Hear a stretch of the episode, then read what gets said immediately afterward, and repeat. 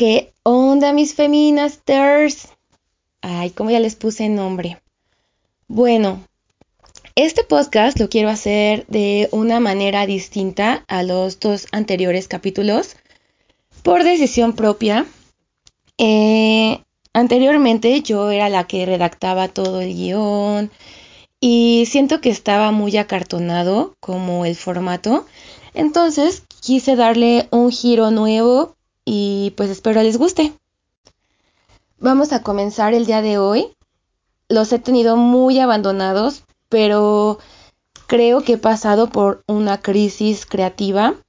En general creo que todos estamos pasando por malos momentos gracias al encierro o por varias situaciones que nos han pasado en este tiempo de, de cuarentena, que hasta cierto punto creo que pues sí he salido y he hecho cosas, sin embargo, pues me ha costado mucho trabajo el adaptarme al encierro 100% y ya sabemos todo lo que implica esto, ¿no? Filas, eh, negocios que cierran temprano, estar lejos de nuestra familia y no dormir.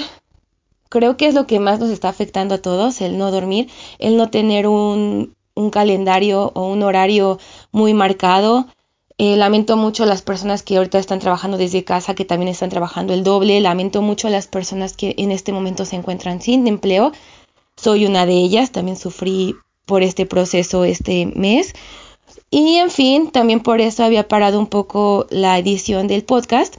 Pero me gustaría retomar un tema muy importante en, en este mes, que es la maternidad.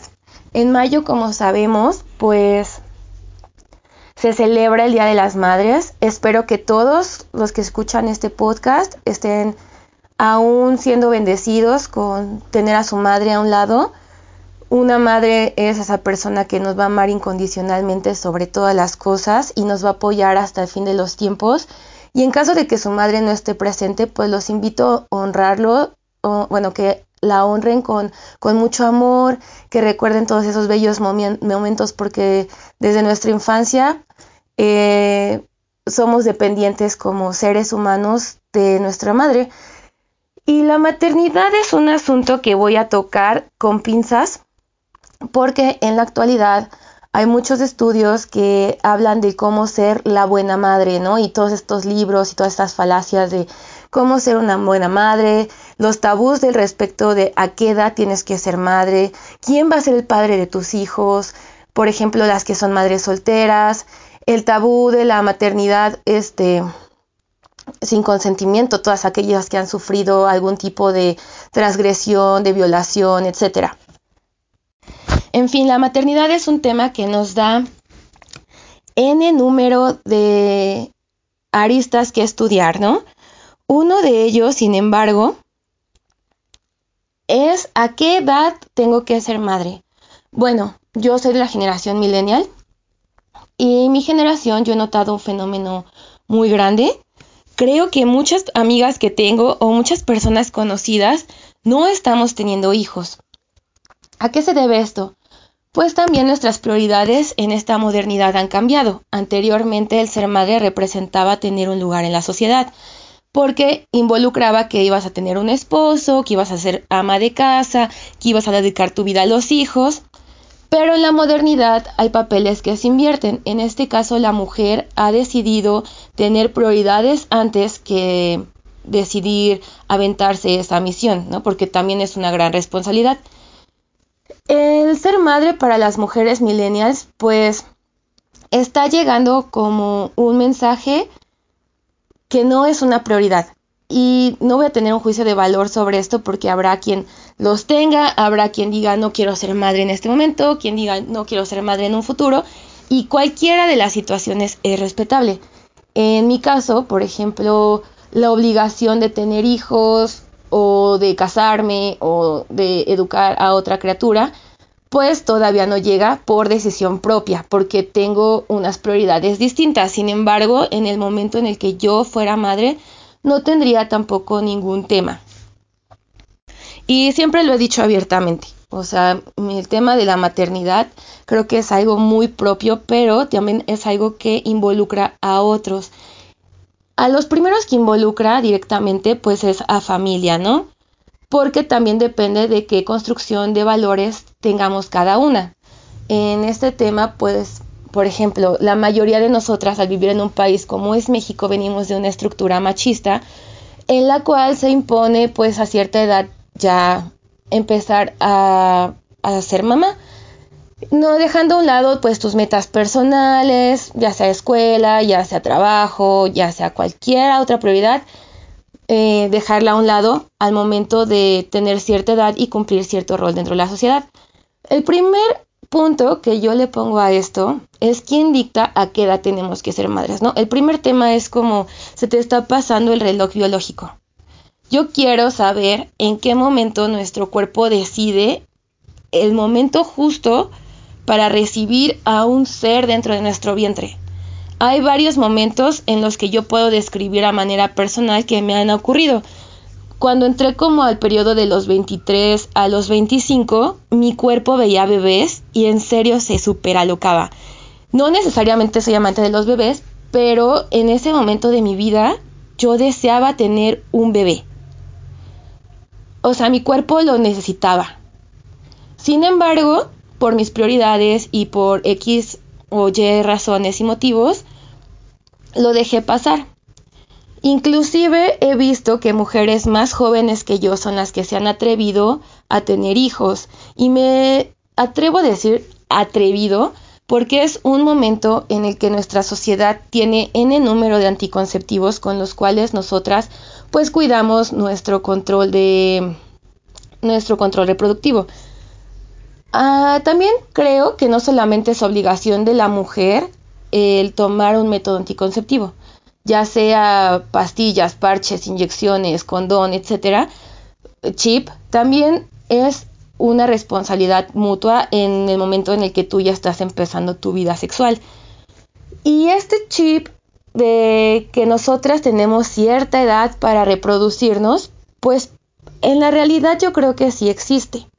Solamente que no lo hemos manejado o no hay como tanta información sobre a qué edad es ya la más benéfica para tu cuerpo y para también el infante, pues que seas madre. Esto me hace tener como ciertas dudas respecto a hasta qué grado nuestra maternidad depende de nosotras y en qué grado se convierte social. Porque después de los 27 a mí lo que me ha pasado es que muchas personas me comentan, ¿tú eres mamá? No. ¿Y por qué no eres mamá? Ya estás en la edad, se te va a pasar el tiempo. Mi mamá pues quiere nietos, ¿no? Igual que mi papá. No desmerito eso, lo entiendo.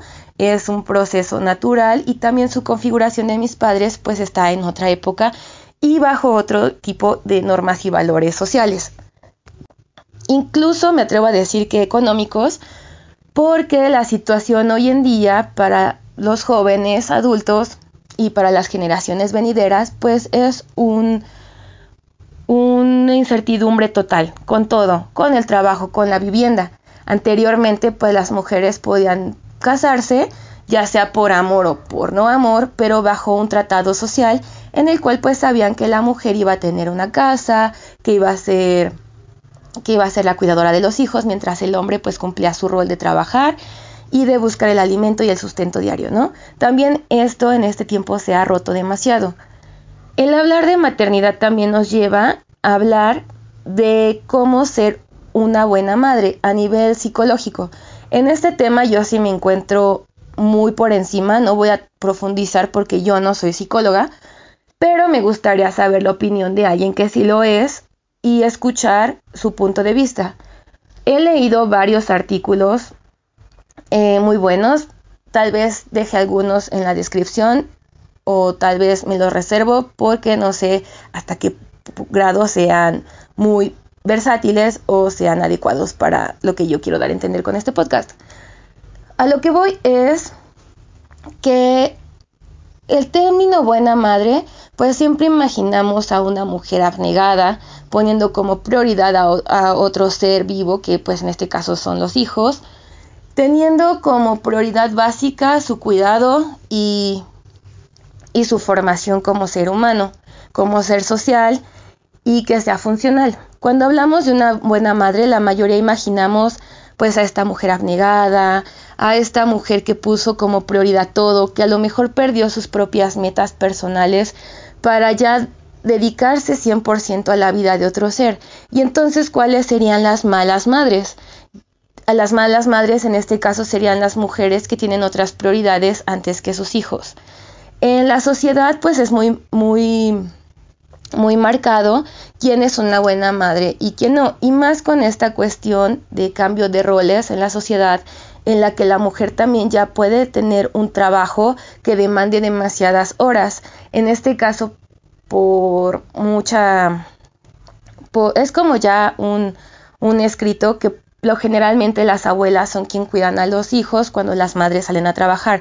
Es muy raro encontrar parejas en donde el padre se haga responsable de los hijos y la mujer salga a trabajar.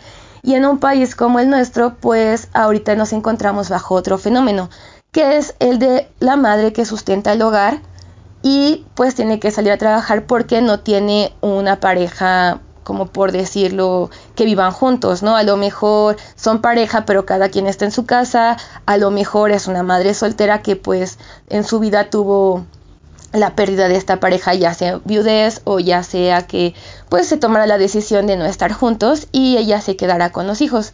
Yo en esta parte conozco demasiadas mujeres en mi círculo social y laboral y en general que cumplen este rol de madre soltera. Incluso a veces, gracias a Internet o, o gracias a estas famosas como bromas, chascarrillos en los memes, se hace mucha referencia a las madres luchonas por la imagen que todos sabemos, ¿no? Después la mujer que fue madre adolescente, que no se hace responsable de sus hijos, que le gusta ir de fiesta, y etcétera, etcétera, etcétera, ¿no? Y que escucha a Jenny Rivera y toma tecate bien fría.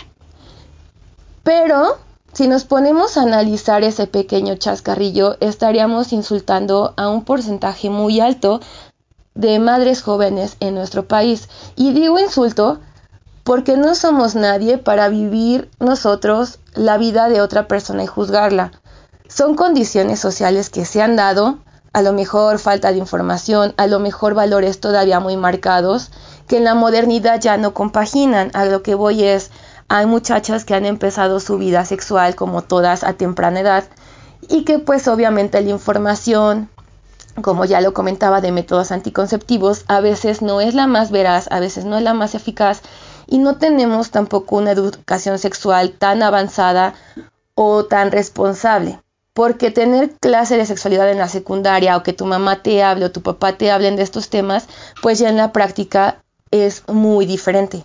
Entonces, pues estas chicas que han sido madres jóvenes, evidentemente hay un periodo en el que han perdido ciertas cosas de su vida. Evidentemente las que no somos madres y hemos vivido nuestra vida bajo este, estas prioridades diferentes, bajo estas prioridades distintas, pues hemos a lo mejor salido, viajado, hecho y deshecho con nuestro cuerpo lo que hemos querido. Igual manera, ellas quieren hacerlo, pero tienen una responsabilidad que es muy grande y es un ser humano.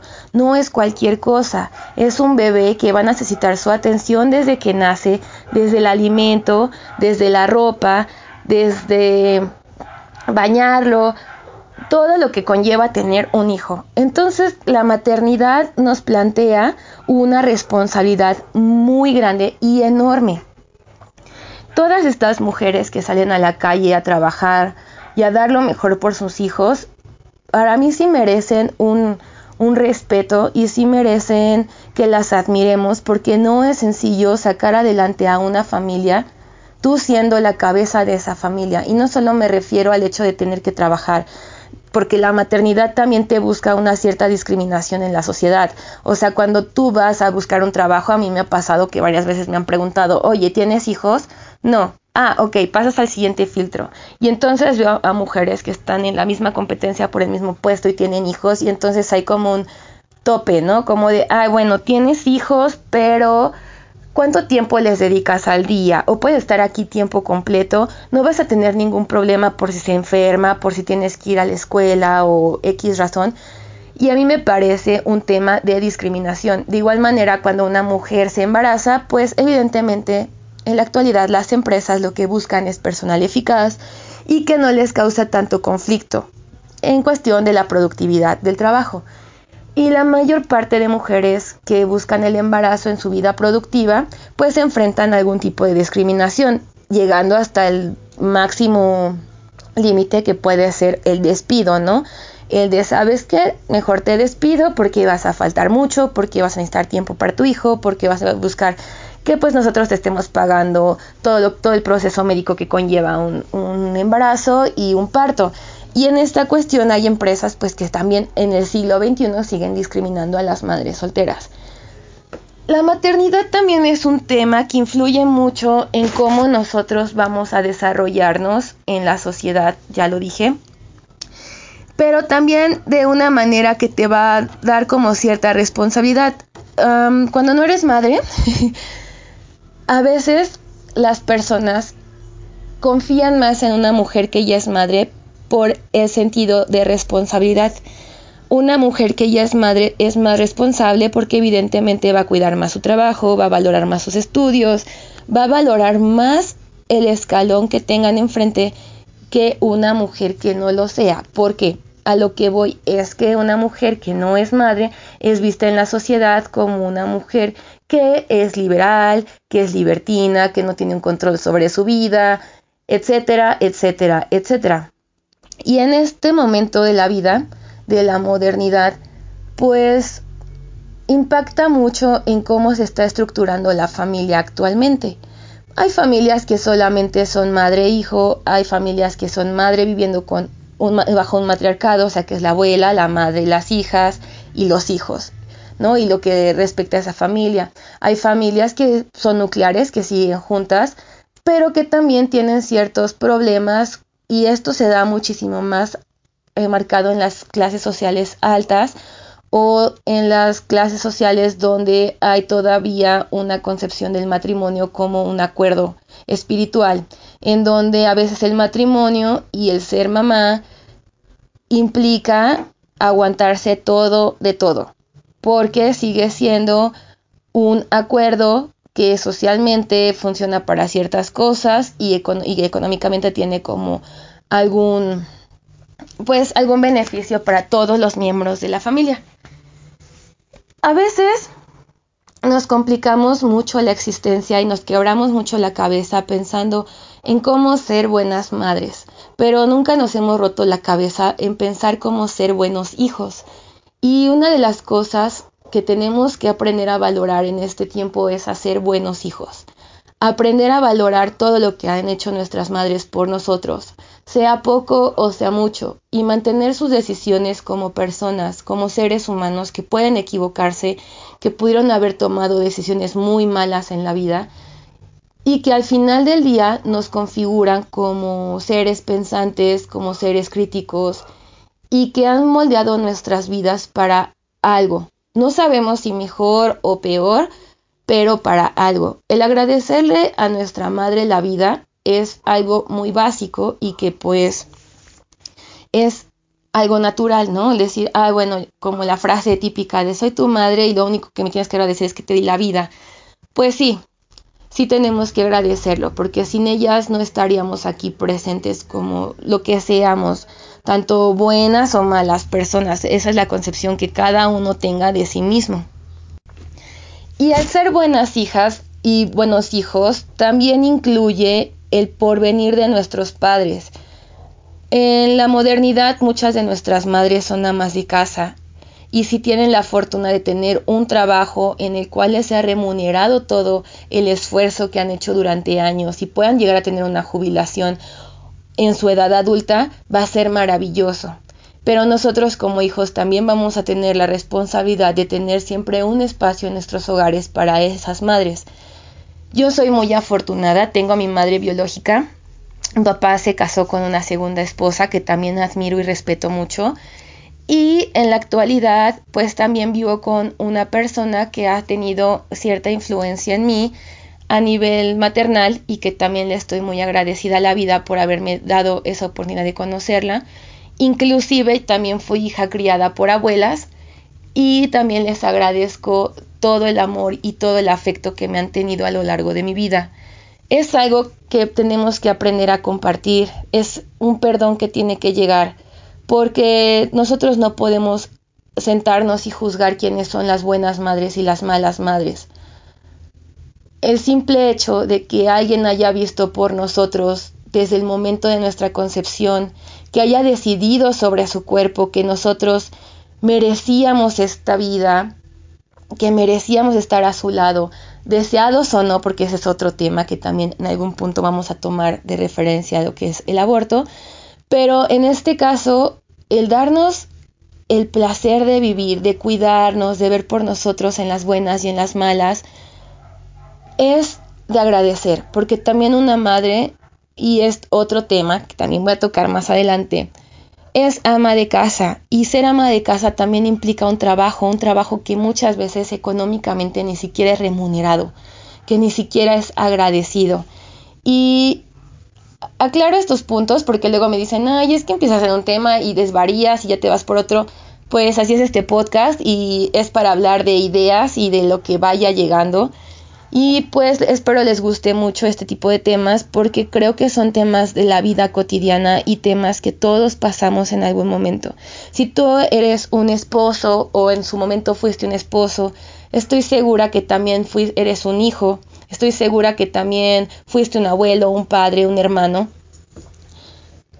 Espero que sientas empatía o que mínimo te, te das una idea de lo que representa la maternidad para la mujer hoy, hoy sí estoy hablando netamente de la modernidad porque la maternidad a la larga de historia también es un tema que nos da para mucho.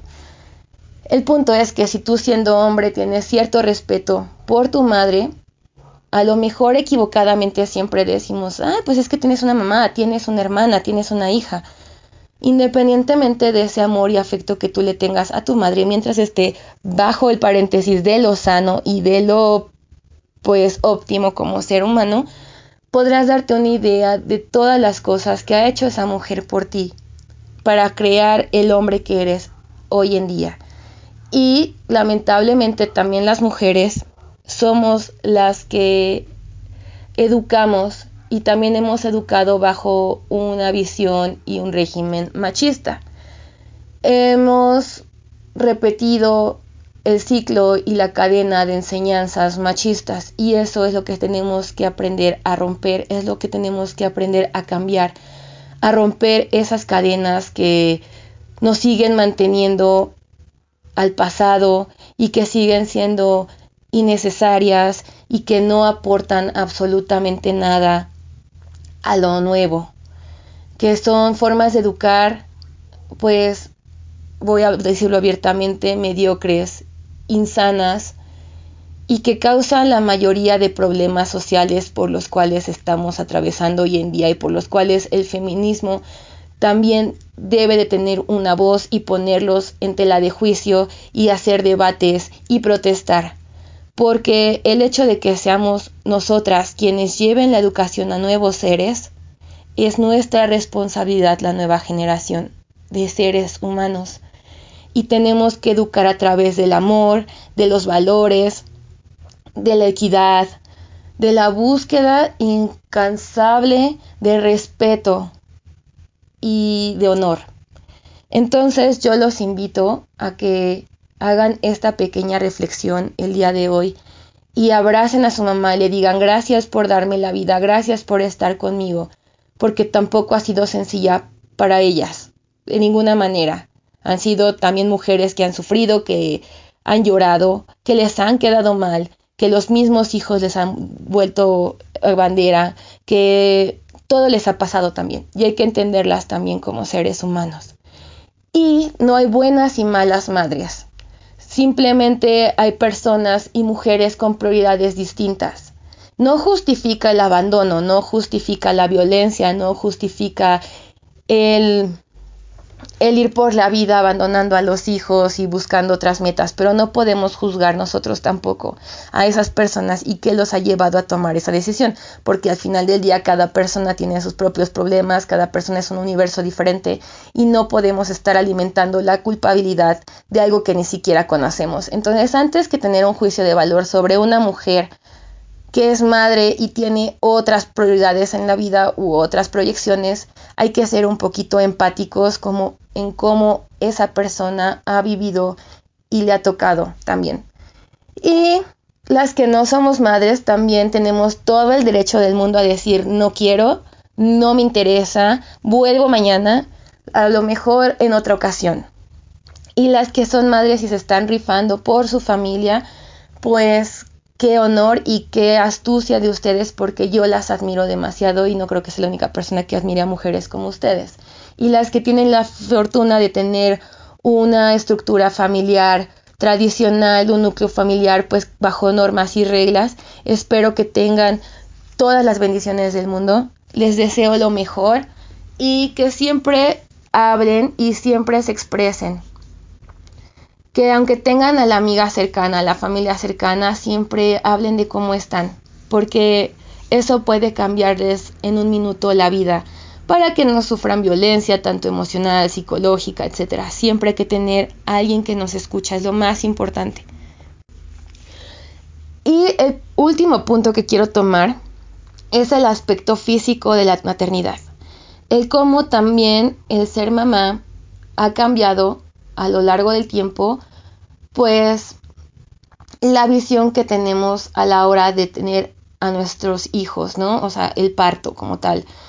No hay mamás que son mejores por tenerlos por parto natural, no hay mamás que son peores por tenerlos por cesárea, son condiciones médicas 100% físicas en las que la decisión y la última palabra la tiene un profesional de la salud y nos va a decir a nosotros cuál es el método pues más adecuado para que no tengamos complicaciones a la hora de dar a luz. El hecho de que una mujer sufra durante su labor de parto, o tal vez hay otras que no han sentido dolores, eso ya depende de cada una, pero al final del día el, el, el parir un hijo, el tener un hijo, sí es doloroso, es un aspecto que a mí me figura muy espiritual, es esa conexión de, de la vida, de que estamos entregando algo porque estamos creando algo. Entonces, yo no veo el hecho en el que digamos, ay, es que sufrimos mucho cuando vamos a tener un hijo. En verdad estamos sufriendo, nuestro cuerpo pasa por un proceso físico doloroso. Sin embargo, estamos creando vida y eso es lo que a las madres les da la certeza y el amor y la comunidad después de tener esos dolores horribles, después de pasar por ese tremendo shock, tomar a su hijo y darle la mejor de las sonrisas y amarlo y darle un beso. Ahí está donde empieza la vida de otro. Y eso es hermoso. Entonces, me voy a despedir con estas reflexiones del día de hoy. Lamento mucho hacerlos esperar muchísimo tiempo para subir otro capítulo. Como les comentaba, me es muy difícil en este tiempo tener apertura creativa por lo mismo del encierro y otras cuestiones personales. Pero espero que les guste que hagan su reflexión, que abracen a sus madres, que ya pasó el Día de la Madre y aún así lo sigan recordando. Y que miremos también al feminismo como algo, una herramienta necesaria para hacer algo propositivo por esta, por esta humanidad, por esta sociedad. Y que cada vez más personas, tanto hombres como mujeres, nos hagamos conscientes del lugar en el que estamos y podamos nosotros manejar esta información a muchísimos niveles, que la información llegue a donde tenga que llegar, que sea puntual. ¿Y quién es mejor para las que son madres que sus propios hijos y para las que no lo somos o las que en un futuro quieren o así, nuestros hijos van a ser esas plantas sembradas con un pensamiento muy distinto. Les agradezco su tiempo de escucha como siempre. Espero ser más constante en esta cuestión del podcast, que es algo que me llena de vida y me gusta mucho. Y que les voy a hablar muy sinceramente de mi corazón. He estado utilizando la meditación como camino espiritual y también la estoy usando mucho para de cosas del alma, ¿no? Ya sea perdón, ya sea amor propio, ya sea amor por la vida. Entonces los que están pasando situaciones difíciles, yo se los recomiendo 100% hacer meditación. Es algo que les va a cambiar totalmente el panorama de cómo nuestro cuerpo y nuestra alma se conecta con la vida misma. Espero que tengan una excelente semana, que cumplan todo lo que quieren hacer y les mando un beso y un abrazo fuerte. Gracias por escucharme. Nos vemos en la siguiente emisión de Feminasty.